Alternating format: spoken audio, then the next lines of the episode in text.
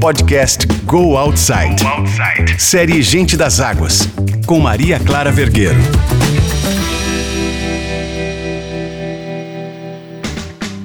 Bem-vindos e bem-vindas ao Gente das Águas, a série especial de podcast da Go Outside, que traz sempre um grande nome do esporte e das ações ambientais voltadas às águas do mundo. Se você tem ouvido os nossos episódios, já sabe que por aqui a gente tem recebido gente muito especial e com diferentes conexões junto ao mar. Atletas, especialistas, uma galera aventureira e disposta a proteger os mares e rios deste planeta. Esse aqui é um episódio especialíssimo porque vou ter o privilégio de conversar com uma mulher das águas, que se tornou um símbolo de liderança, de força, de alegria. Heloísa Schurman, além de conhecida como Formiga, é a matriarca dessa família que foi pioneira ao dar uma volta ao mundo em 10 anos. Agora, Heloísa, o capitão Vilfredo, seus filhos e sua tripulação zarparam para a quarta volta ao mundo de suas vidas no projeto batizado Voz dos Oceanos, que vai mobilizar comunidades e empresas de 65 destinos ao redor do globo, entre Brasil e Nova Zelândia, com a missão de reverter os estragos causados pelo plástico nos oceanos. Bem-vinda, Heloísa, e muito obrigada por estar aqui com a gente hoje, falando direto de Alter do Chão, no Pará. Olha, é um prazer imenso estar aqui conversando com você e estou em águas doces, às margens do rio, aqui, Tapajós, né? longe do mar, estou a mais de 500 quilômetros do meu chão original, que é o oceano. Mas maravilhoso assim mesmo, olha, um aprendizado e um conhecimento muito grande. E eu andei olhando que fazia tempo que vocês não passavam pela Amazônia, né? Vocês já tinham estado por aí, mas já fazia bastante tempo que não passavam por aí de novo. É, de barco é a primeira vez. Já viemos várias vezes de avião, mas de barco essa é a nossa primeira experiência de entrar no Rio. Maravilhoso. Heloísa, eu acho que você foi avisada que a gente aqui começa essa entrevista, esse papo, sempre a partir de um quadro chamado Eu por Mim, que é uma ficha técnica, mais ou menos, uma ficha emocional, eu diria, dos nossos convidados. Então você está preparada para as minhas perguntas do quadro Eu por Mim? Estou. Pode fazer. Vamos nessa. Nome completo? Heloísa Schurman. Ocupação principal? Defensora dos mares, defensora dos oceanos. A sua característica mais marcante? É a paixão por aquilo que eu faço. A sua definição de felicidade? É viver no mar, no barco. A qualidade que você mais gosta em alguém? Sinceridade. O seu principal defeito? Querer fazer mil coisas ao mesmo tempo. É por isso que tem esse apelido, Formiga? Exatamente. Ah. Foi colocado pelo meu filho mais velho, Pierre, que vendo a formiga atômica na televisão, disse: Nossa, você está sempre ocupado, ocupada fazendo coisas, e me deu o apelido. Maravilhoso. Um talento pessoal ou um superpoder que você gostaria de ter? Olha, se eu tivesse que ter um talento especial, seria de bater palmas e fazer com que sumisse todos os plásticos que existem nas águas, sejam dos rios, dos mares e dos oceanos. É, seria bem melhor e mais garantido, né, para a gente pensar num futuro é, assim mais tranquilo para a humanidade, né? A sua palavra favorita? Amor. Um ídolo? A Sylvia Earle, a grande senhora dos mares, dos oceanos bióloga, né? Ela é bióloga marinha? É bióloga e pesquisadora e foi uma das primeiras mulheres a alertar o mundo sobre essa questão da sustentabilidade dos oceanos. Ela já há anos que ela fala, mais de 50 anos que ela vem falando sobre isso. E por fim, para encerrar o nosso quadro Eu por mim, um lema de Heloísa Schurman. É preciso sonhar e é preciso ter tempo para você sonhar e ter tempo para realizar este sonho. Muito bem. Então agora começa a nossa conversa é, falando de uma impressão pessoal, né? Eu, eu, embora você não seja apenas isso, nenhuma mulher é apenas uma coisa só, é, eu vejo muito você como uma mãe do mar. Uma mulher que geriu a família, a vida familiar no mar, cercada principalmente de homens. Como é que você sente que o mar influenciou você e a forma como você conduziu essa vida familiar e esse seu papel dentro do barco, Heloísa? Olha, desde que nós começamos a ter esse contato, eu já tinha contato com o mar, eu sou carioca, é, morava em Ipanema, então o mar era assim, um lugar que eu ia sempre com os meus irmãos. Eu sou eu e minha irmã, e são mais quatro meninos. Então eu já estou acostumada, vamos dizer, a viver no meio de tantos homens, né? E foram eles, inclusive, no início, que me ensinaram a pegar jacaré, a furar onda, a ser assim, a ter esse contato com o mar. Então, no crescer, é, depois que eu fui casei, fui morar em Florianópolis, nós tínhamos 42 praias, mas nós nunca tínhamos velejado. E foi a partir de uma velejada que Vilfredo e eu fizemos que começou esse sonho de um dia sair num barco e navegar pelo mundo. Na época nós tínhamos os três filhos e já desde cedo nós envolvemos os filhos é, desde pequenininho nesse sonho. Então, para mim, como mulher, o mar passou a fazer mais parte da minha vida. Né? Fim de semana, em vez de só ir para a praia, nós saímos realmente para o mar, num barco pequeno no início, sem motor, sem cabine, só de salva-vidas com uma geladeirinha ali portátil, nós saímos para navegar. Então, o mar já começou a fazer parte não só da minha vida, mas da vida da minha família também, desde cedo. Então, dá para dizer que a sua própria maternidade, a sua forma de ser mãe e de gerir essa família foi moldada, meio que nasceu junto. Você começou a ser mãe quando você também começou a ser uma mulher do mar, é isso? Geralmente eu falo para as pessoas que o mar é, mudou a minha forma de ser mãe, porque a partir do momento que eu comecei a ter essa convivência, essa vivência nas águas, né, é, mudou toda a maneira que eu encarava o mar como sendo um lugar que você vai na praia. Ele passou a fazer parte da vivência e parte dessa maneira como eu eduquei meus filhos. Então, eles cresceram sendo parte é, desse, dessa família aí de, de estar com a natureza muito mais próximas. E seria muito diferente se você tivesse criado seus filhos, é, digamos, no campo ou na floresta, em outro ambiente, mesmo estando junto da natureza, isso ser uma coisa comum a todos esses ambientes. O mar é um ambiente muito específico muito diferente dos outros, né? Então, quando você fala dessa marca que tem a maternidade na relação com seus filhos é, sendo, sendo marcada pelo mar, é, que tipo de, de, de, mudança, que tipo de, de relação se constrói a partir de uma, de uma é, experiência familiar totalmente é, concentrada, ligada ali nesse ambiente que é o mar? Quando a gente vai para o mar, a gente se prepara em terra. E o que eu digo preparar em terra não é só o fato de você saber nadar, mas você tem que respeitar esse meio ambiente. Então, ao contrário de que você dirige ou você sai para uma montanha, você tem que saber quais são os ventos que você vai enfrentar, como vão estar as condições do mar. Então, a gente tem que respeitar a natureza. Então, essa é o diferencial da gente viver desse contato mais próximos com o mar.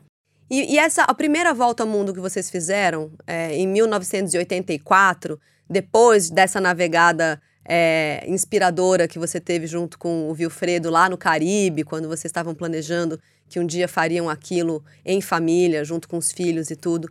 Mas enfim, quando zarparam em 84, vocês passaram 10 anos navegando. Você, Vilfredo, os seus filhos, Wilhelm, Davi e Pierre, que na época tinham 7, 10 e 15 anos.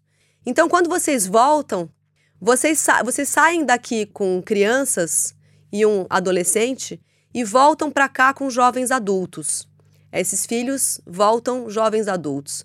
Você consegue descrever, explicar em palavras o tamanho dessa transformação, o quanto essa primeira expedição definiu o rumo não apenas de vocês dois, Vilfredo e você, mas de toda a família, de, desses três seres que vocês trouxeram para o mundo.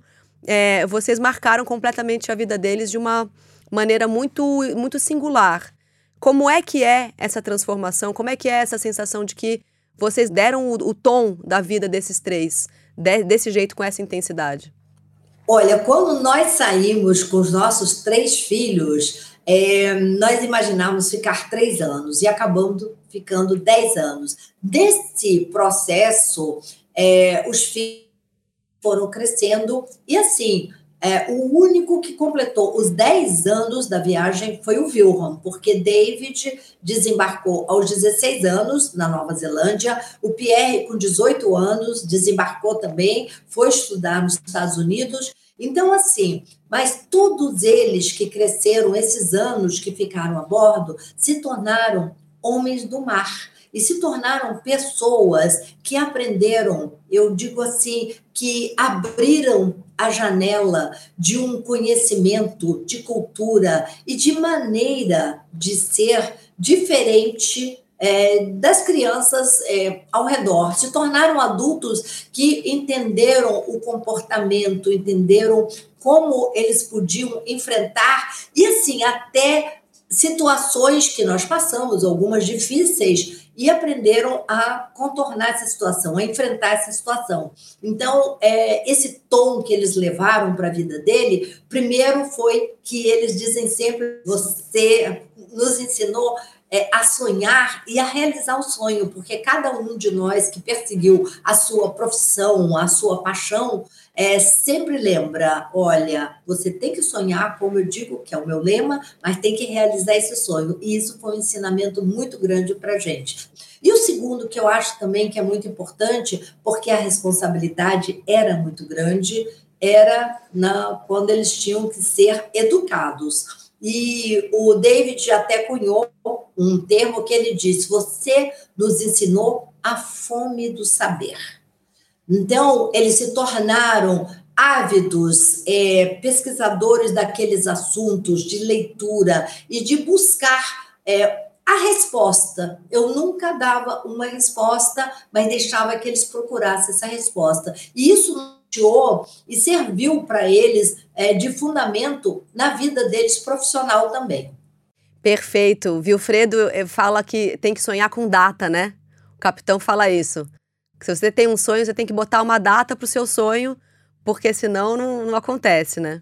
É realmente porque as pessoas sonham. Um dia eu vou viajar, um dia eu vou comprar uma casa, um dia é, eu vou fazer uma faculdade. E elas deixam esse sonho no ar e você tem que realmente é, ter essa, esse foco, né? Então, eu vou, esse objetivo, eu vou realizar esse sonho e a minha data-chave é essa, vai ser daqui a dois anos, três anos, mas uma data certa, porque senão você acaba esquecendo. Heloísa, e falando de datas e de sonhos e tudo, há quanto tempo vocês estão planejando essa quarta volta ao mundo, que é uma volta diferente das outras, porque o projeto Voz dos Oceanos tem uma missão muito urgente, que é mobilizar empresas e educar pessoas e comunidades sobre a limpeza dos mares. E é um mundo muito diferente dos outros também, porque é um mundo que está muito difícil. Então, queria saber há quanto tempo vocês estão planejando e que mundo é esse que vocês imaginam ver nessa, nessa quarta volta? Olha, quando nós começamos a planejar na realidade foi quando deu um estalo que nós paramos na ilha de Westphal, no Oceano Pacífico, uma ilha isolada, uma ilha desabitada, e fomos na praia e chegamos e encontramos um 200 metros de praia, uma quantidade incrível de garrafas PETs. Então, era assim, 150 garrafas PET numa praia que não mora ninguém, numa praia que está longe de qualquer cidade, né? Então, o que, que nós fizemos? Nós recolhemos aquele lixo, colocamos é, na nossa compactadora que nós temos a bordo do nosso veleiro e levamos para uma próxima ilha onde tinha uma todo um lugar lá para que processasse esse reciclável. E foi como que assim, um choque. Os oceanos têm nos dado uma vida maravilhosa. Eles nos levam como estradas, nos mostram culturas, lugares lindos, pessoas maravilhosas. E o que que nós estamos fazendo para dar um, muito obrigado, gratidão a esses oceanos? E foi ali naquele momento que a gente começou a pensar é, como que a gente podia mudar essa realidade, porque passamos a ver mais e mais desses plásticos navegando é, ao nosso redor. E quando nós chegamos em 2018, nós sentamos em famílias e criamos aí a voz dos oceanos. Então, nós estamos desde 2018 é, trabalhando para que realmente a gente pudesse estar aqui onde nós estamos.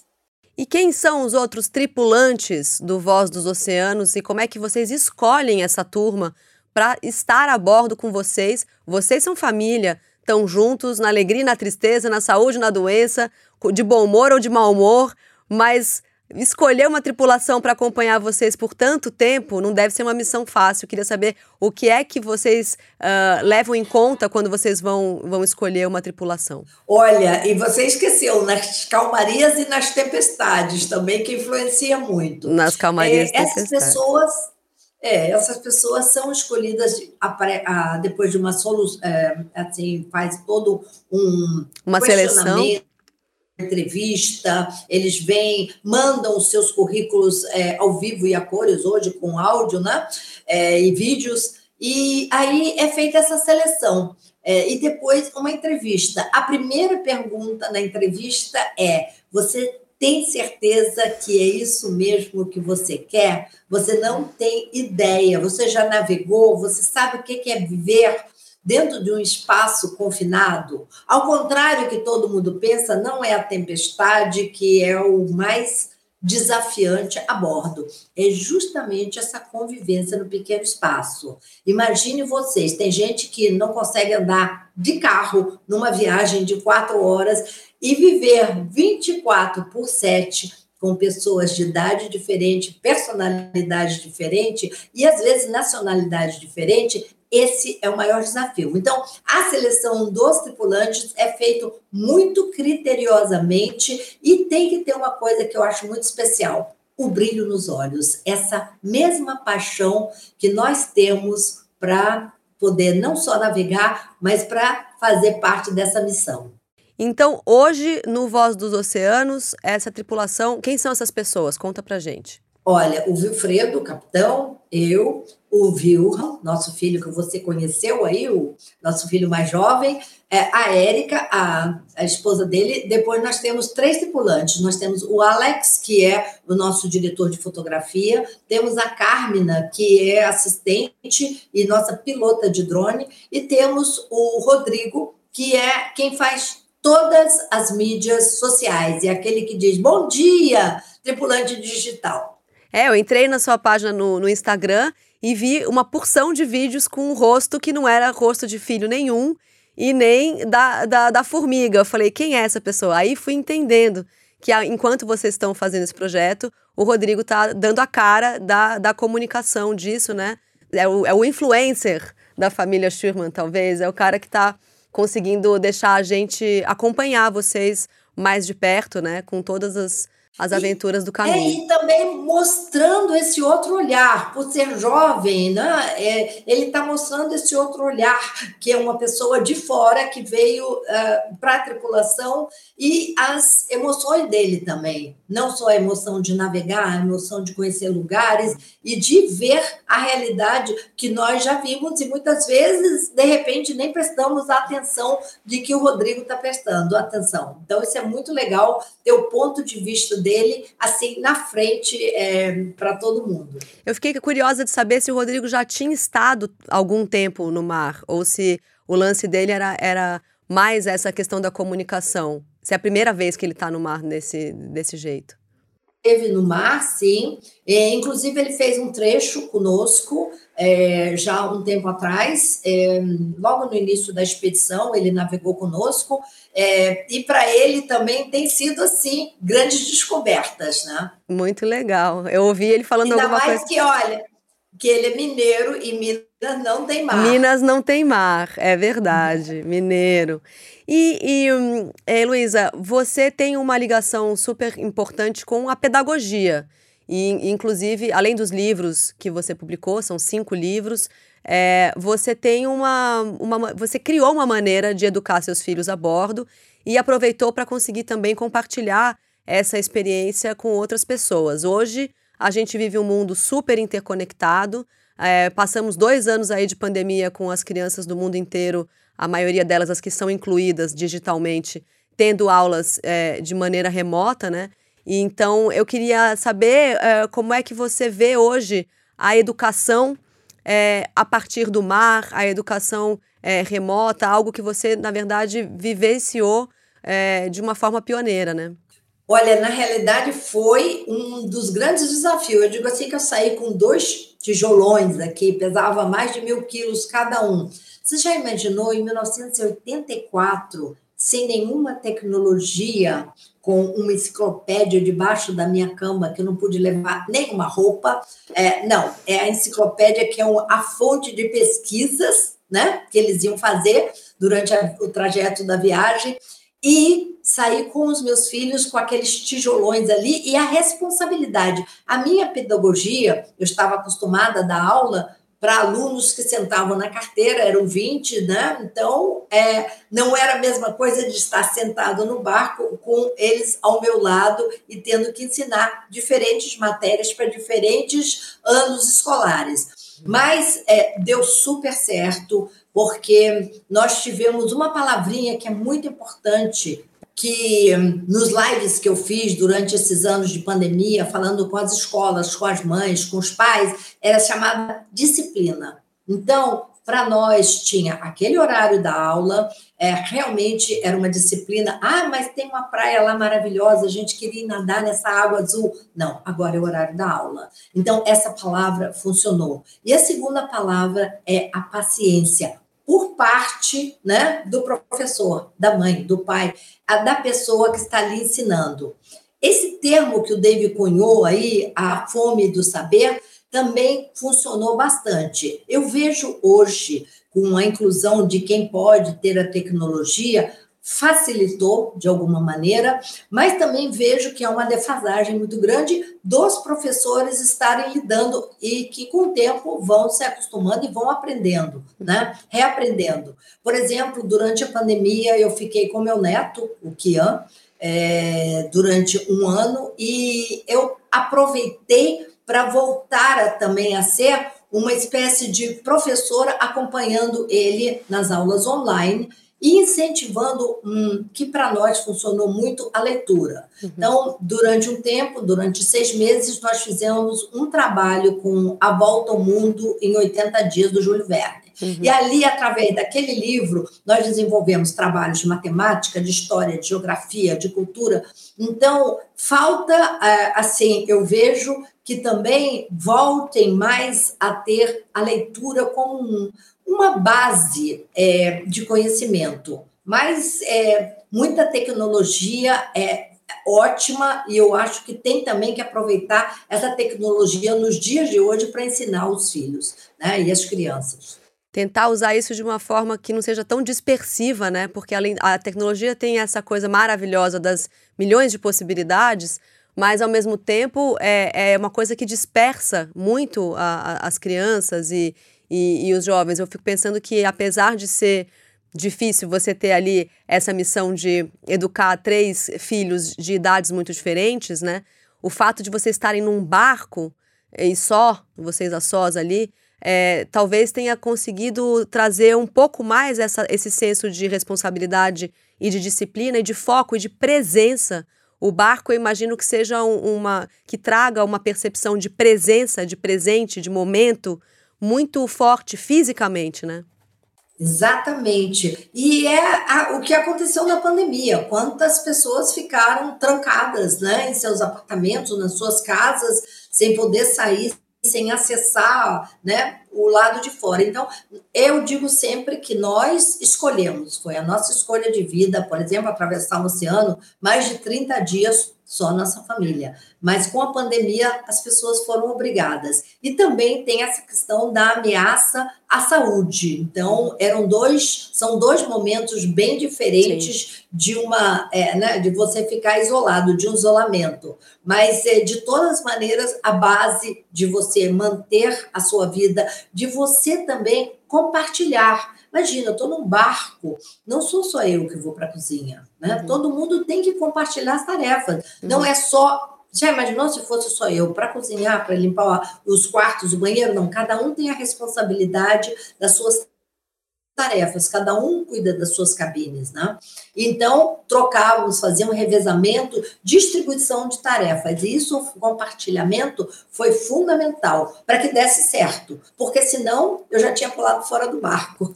E eu imagino que, que as, as companheiras dos seus filhos devem agradecer muito. de terem três, de terem três, três maridos proativos que conseguem, né, mais do que a média, é, desenvolver funções que os homens é, originalmente no modelo clássico ficaram sendo poupados, né, muitas vezes das funções domésticas. E aí você tem três, três filhos criados no mar e com bastante é, proatividade, imagino eu muita proatividade e também uma coisa muito importante é, de ter uma criatividade de resolver uma situação de que foi é, assim, de repente apareceu e diz assim: ah, eu não tenho ou as ferramentas ou a maneira certa de fazer, mas nós vamos criar isso. Isso também foi um fator muito importante para eles. E essa coisa de, como eu digo, eu não criei filhos homens, eu criei também filhos, como você falou, são proativos e que realmente entendem o papel das mulheres na vida de uma família. Né? Uhum. Isso, nossa, faz toda a diferença. Falando então de filhos, é, o veleiro Cat, que agora vocês colocaram no mar para dar essa quarta volta, é uma homenagem à filha mais nova de vocês, que tem esse mesmo nome, Cat, e que faleceu em 2006 antes de completar os 14 anos. Essa é uma história que virou um livro escrito por você, O Pequeno Segredo, e um filme também dirigido pelo David.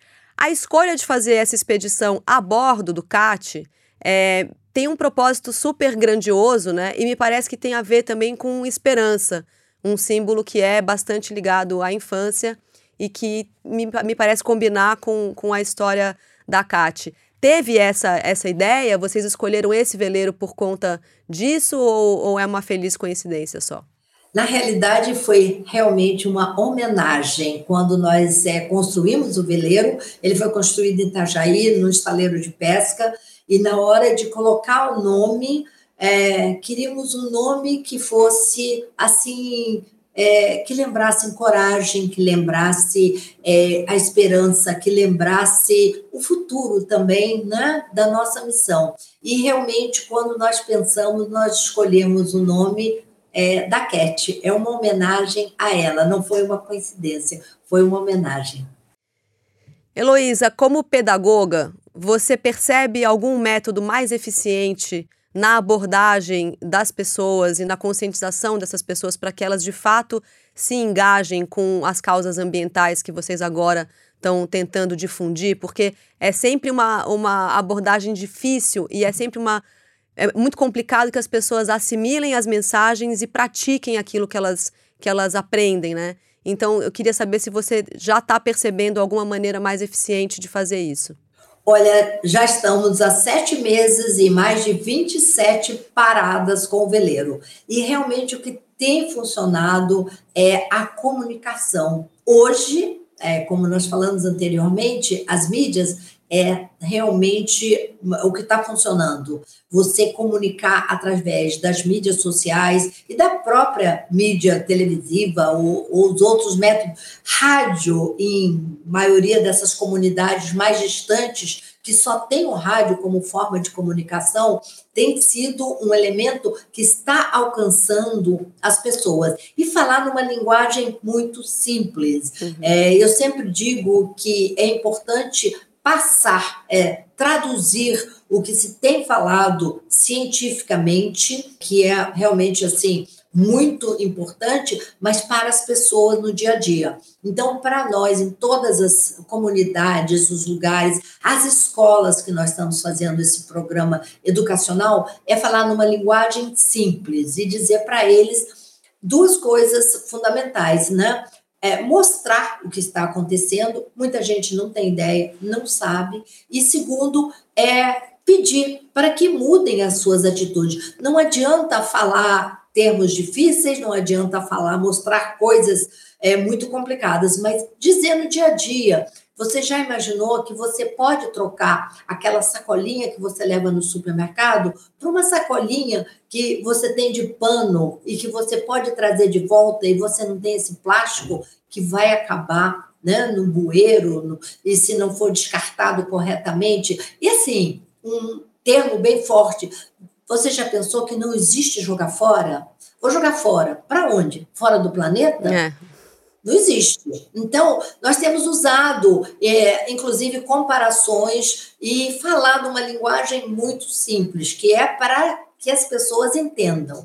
E como você está falando isso, eu tenho sido surpreendida agradavelmente por comunidades que estão fazendo já esse trabalho de conscientização dentro da própria comunidade. Estive recentemente em Natal, numa usina com as mulheres, é, num, assim, num bate-papo, e um dos pedidos dela, que estava um dos secretários do meio ambiente, depois que eu acabei de falar, diz assim: tem alguém tem alguma pergunta? Ela levantou a mão e disse: sim, nós queremos aulas para aprender a reciclar.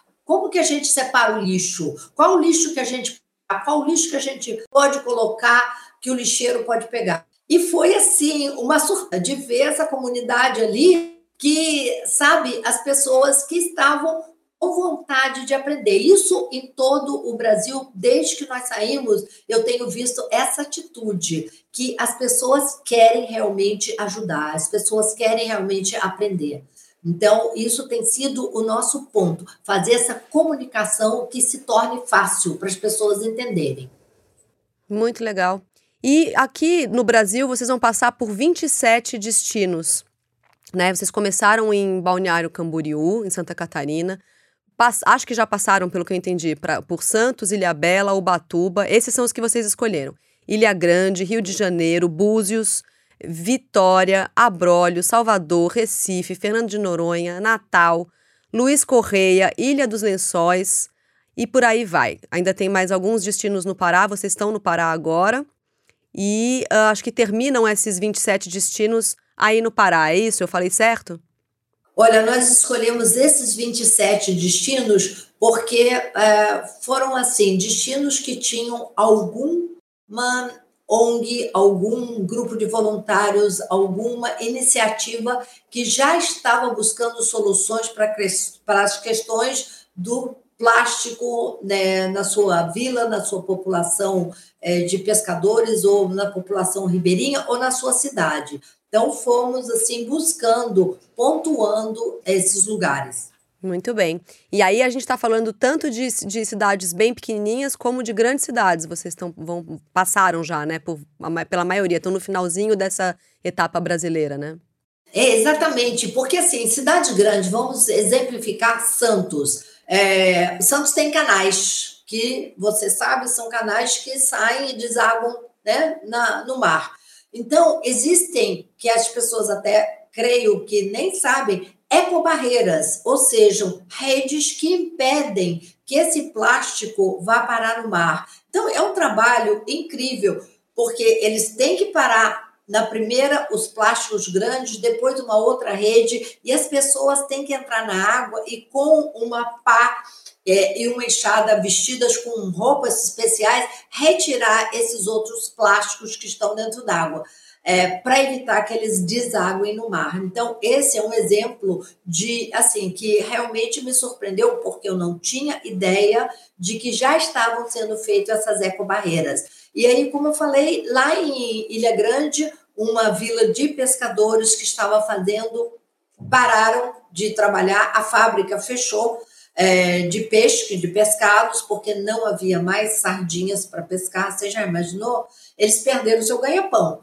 Então, um grupo com dois oceanógrafos, é um casal, foi para lá e está ensinando aos redeiros, aos antigos pescadores que faziam rede, consertavam rede, a transformar essas redes descartadas, lavar e cortar e fazer bolsas, a tal das eco bags, que você pode levar para o supermercado, você pode levar o seu equipamento de mergulho, porque elas são é, redinhas mesmo, né? E, lógico, já são utilizadas, já eram utilizadas e podem ser é, reaproveitadas. Então, e dá para eles um novo sustento, né? uma nova maneira de ganhar a sua vida. Então, essas é, mil e umas, é, assim, iniciativas que a gente foi vendo ao longo da costa do Brasil, seja em cidades grandes, em cidades pequenas, também nos deu muita esperança. É, tem um grupo de voluntários que já está trabalhando há mais de 10 anos com uma comunidade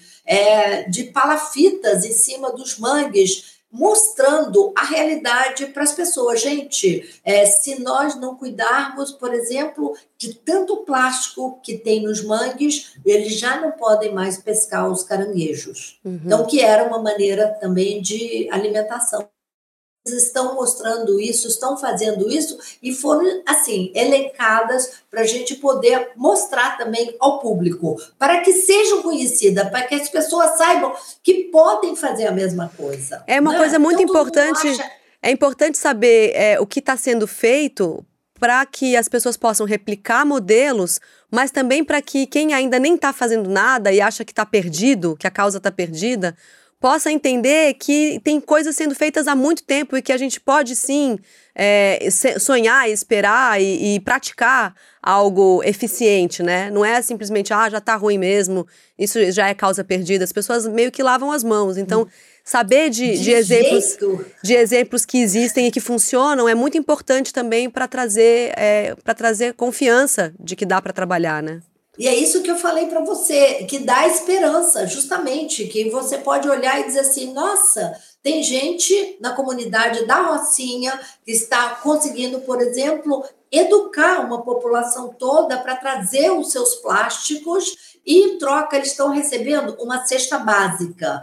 E ela é entregue num saco plástico para que eles, dentro desse saco plástico, possam juntar os resíduos plásticos que tem na sua, na sua casa, na sua vizinhança, em vez de jogar simplesmente porta fora e quando dá uma, uma enxurrada, uma chuva, vai parar né, lá embaixo na praia. Mas vários lugares, não estou dizendo só isso, tanto em Recife, Natal, cada um desses lugares que nós estamos passando, nós estamos vendo que existem realmente pessoas, é, muitos são voluntários, muitos são ONGs, mas assim, buscando recursos, buscando doações para poder colocar em prática, porque não adianta só falar. Né? A gente fala mal do plástico, mas o plástico, lógico, tem, não vai sumir nas nossas vidas, tem a sua utilidade no campo médico, mas esse plástico de uso único, né? Então, é o tal do delivery. Gente, como a embalagem a gente encontra de delivery? Quantas máscaras agora na pandemia, você vai fazer uma limpeza de praia, você encontra várias máscaras né, jogadas. Então, você vai vendo que a número um são as garrafas PET. Uhum. E, e também tem a outro lado da moeda, que é a esperança de empresas como a própria Kayak, que está fazendo todas a, a parte dos seus perfumes já com as embalagens feitas de é, plástico colhido né, nas praias. Então, você vai vendo que existe é, mais outras empresas que já estão pensando lá na frente, ou já vem pensando há tempos, como elas podem utilizar, como diz uma pessoa para mim, que vive hoje da venda do plástico o seu lixo virou meu luxo, porque eu posso vender o plástico que eu coleto e eu posso ter um modo de ganhar um dinheiro que eu não conseguiria se não fosse é, esse plástico que está aí. Então, realmente, é, tem que haver essa mudança, essa mudança de atitude por parte das pessoas e reconhecer as empresas que estão fazendo esse trabalho também. Isso mesmo. Dá, a gente fica aqui do lado de cá cheio de esperança ouvindo você falar, Heloísa. E Marianne, que trabalha aqui no, na, no Estúdio Compasso, falou enquanto a gente estava conversando que maravilha é a oportunidade. Imagina o que deve ser ter a oportunidade de ser filha ou filho dessa mulher. Ela falou agora há pouco aqui. E aí eu fiquei pensando que é, Cat teve essa oportunidade assim como você teve a oportunidade de ser mãe de Cat. Então eu queria que você falasse um pouquinho dessa maternidade que é diferente. É, quando você teve três filhos que nasceram e vieram como, como a natureza quis, como é, o imponderável colocou. Mas Cat não. Cat foi uma, uma escolha sua, uma oportunidade que você deu a ela e uma oportunidade que você recebeu dela. Queria saber qual foi a oportunidade que Cat te deu? Olha, eu costumo dizer que eu ganho vários presentes do mar. E o mais lindo e mais importante na minha vida foi a chegada da Cat. Cat me foi é, dada porque realmente os pais eram velejadores, né? A mãe dela faleceu e o pai é, que ficou com ela, também era velejador. Nos encontramos no mar, na Nova Zelândia, eles no barco dele, nós no nosso barco, e ela acabou vindo aos nossos braços é, outra vez no mar, quando ele nos entregou e disse: Eu gostaria que vocês é, adotassem minha filha, fossem pais da Cat. Então, Cat chegou é, para mim numa hora da maternidade que eu diria assim, tardia, porque todos meus filhos já estavam crescidos. É, Wilhelm tinha 18 anos, então cresceram se foram, bateram as suas asas, e de repente me chega Cat. E nós já tínhamos um apego, uma afeição à Cat. E quando eu olhei os olhinhos dela brilhando no momento que o Robert perguntou, eu já disse, eu já era mãe dela sem saber. Então, ela veio e representou na minha vida como mãe uma mudança muito grande lógico, acostumada com meninos e, né, eu digo, agora vou ter que mudar alguma coisa. Mas não, Cat veio, primeiro que ela era uma grande aventureira, defensora da natureza. Ela dizia assim, será que as pessoas não veem que se joga alguma coisa no mar, as tartarugas vão comer? Ela tinha, assim, já essa preocupação de pequenininha, né? Ela veio viver com a gente, veio ser parte da família, minha filha, aos três anos. E, e ela agregou a nossas vidas para mostrar para a gente, pelo olhar de uma criança, que a gente já tinha esquecido, né? Com os filhos grandes, muitas vezes já nem notava as nuances do cor-de-rosa de um pôr do sol, é, assim, muitas das maneiras dela ver que ela me ensinou. Então, Cat veio me trazer, ela não conhecia é, não havia pessoas desconhecidas. Ela falava com as pessoas, não importa a idade, da mesma maneira que nós falamos. Ela não tinha essa coisa, ah, porque é um adulto. Não, na cabeça dela, somos todos iguais, somos todos pessoas. Né? Então, esse amor incondicional também que eu tive por Cat, né, que eu tenho é, assim um agradecimento muito grande porque ela me ensinou muito é, a lidar com uma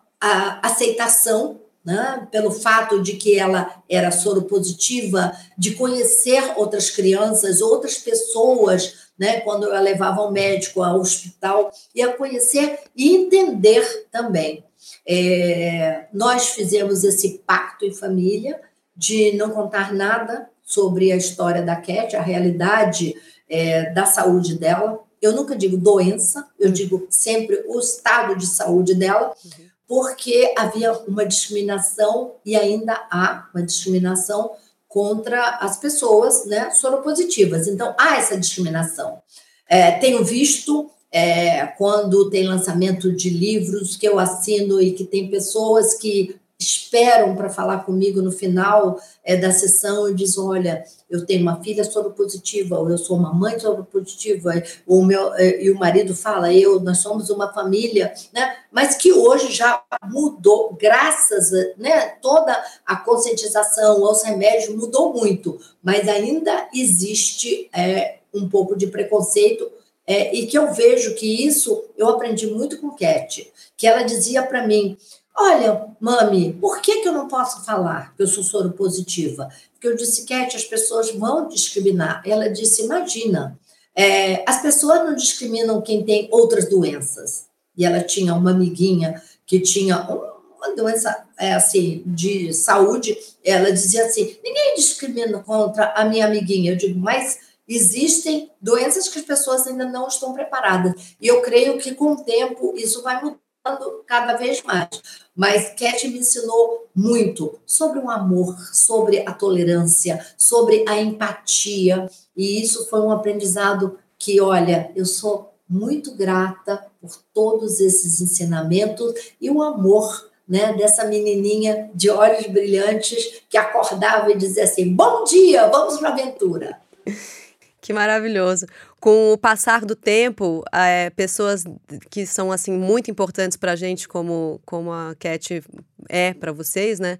É, eu, eu costumo pensar que a saudade vai dando lugar a uma gratidão que cresce, cresce, cresce, cresce, cresce, né? A gente vai e ocupa mais espaço na gente a, a alegria de ter tido a oportunidade de estar com essas pessoas do que a tristeza ou a saudade ou a ausência, a falta que a gente sente delas, a falta que, que elas nos trazem, né? E saber que cada momento que ela viveu hoje, eu digo assim, é, nós estamos vivendo no Veleiro Cat, que é a nossa casa, 37 anos nós estamos navegando. Então, nesses últimos anos, com o veleiro, é como se ela estivesse nos carregando em seus braços. E muitas vezes eu digo obrigado, Cat, mas é o Cat veleiro, mas é o Cat né, está aonde ela estiver. Que está por toda parte. Heloísa, eu queria terminar essa conversa te fazendo uma pergunta é, assim conceitual. Queria saber como é que você define a diferença entre viajar e navegar ao redor do mundo, se você vê diferença nisso. Para mim, me parece que existe uma diferença muito grande e que eu sou uma pessoa que viaja, enquanto você é uma pessoa que navega. É isso mesmo? É isso mesmo, exatamente assim. A diferença entre navegar e você viajar. Você viaja de avião, de ônibus, de do que for, você depende de outra pessoa que você está conduzindo você para aquele destino, né? E dentro da, do meu conceito de que navegar você é está trocando de roupa da sua alma, porque a gente vai para lugares diferentes é, com o nosso próprio meio de transporte. E nós, navegando na realidade, dependemos da natureza 100%. Nós dependemos dos ventos para nos levar. Temos um motor auxiliar para chegar em algum lugar, mas nós navegando, nós estamos dependendo ali dos ventos, das condições de tempo. Então, a gente tem que ter assim uma visão muito maior de, diferente do que é simplesmente você viajar. É, para mim, é, navegar é essa coisa de você trocar assim de lugar, mudar a sua alma é, de um canto para outro dentro de um barco. Então é diferente de você simplesmente viajar, não menosprezando o fato de viajar, que é maravilhoso, mas é bem diferente. Eu estou aqui pensando, eu acho que viajar é visita e navegar é viver, né? Exatamente. E a gente vive, porque, por exemplo, agora que a gente veio subindo o Rio Pará e vendo as, eh, assim, as vilas das populações ribeirinhas, as pessoas elas se aproximando com um barquinho, remando, a, sabe, ao nosso lado, assim, é você está vivendo aquele momento da vida das pessoas, é esse conhecimento maior. Chegar de barco em qualquer lugar, uma ilha deserta, nossa, é, faz toda a diferença. Um lugar que não tem aeroporto, um lugar que você só chega realmente se você está no veleiro, né, num barco, porque é pela distância não tem nem diesel, nem maneira de você ir num barco a motor. E, lógico, que as pessoas lhe recebem de outra maneira. Você é como chegasse ali e tivesse visitando. Nós temos um globo a bordo e você precisa ver assim os olhinhos das pessoas quando a gente fala, ó, nós viemos aqui do Brasil e nós estamos aqui na Papua Nova Guiné, do outro lado do mundo. E aí as pessoas dizem, nossa, vocês vieram de tão longe para nos conhecer. Então, navegar também é conhecer o modo das pessoas vindo pelo mar, pelos oceanos. É isso mesmo. E eu queria aproveitar a presença de Heloísa Schurman aqui para dar um recado, que é o seguinte: faça chuva ou faça sol, partiu economizar água. Feche sempre a torneira quando não estiver usando, o chuveiro ao se ensaboar e tome banhos curtos. Torneira, abriu, usou, fechou. Sabesp, Governo do Estado de São Paulo, trabalho e respeito por você. Eu conversei com Heloísa Schurman, tive o prazer e a honra de falar com essa mulher que há mais de três décadas navega pelos mares do mundo, ensinando, compartilhando, vivendo, navegando e vivendo, né, Heloísa? É isso aí. É, não só é, navegando, vivendo, mas eu quero fazer um convite especial para vocês todos. Pode ser? Opa, por favor. É, o convite é o seguinte: todos nós podemos fazer a diferença no nosso dia a dia. Mudanças de atitudes.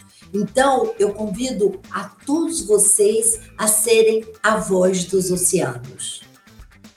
Isso mesmo, seremos. Fiquei até arrepiada aqui.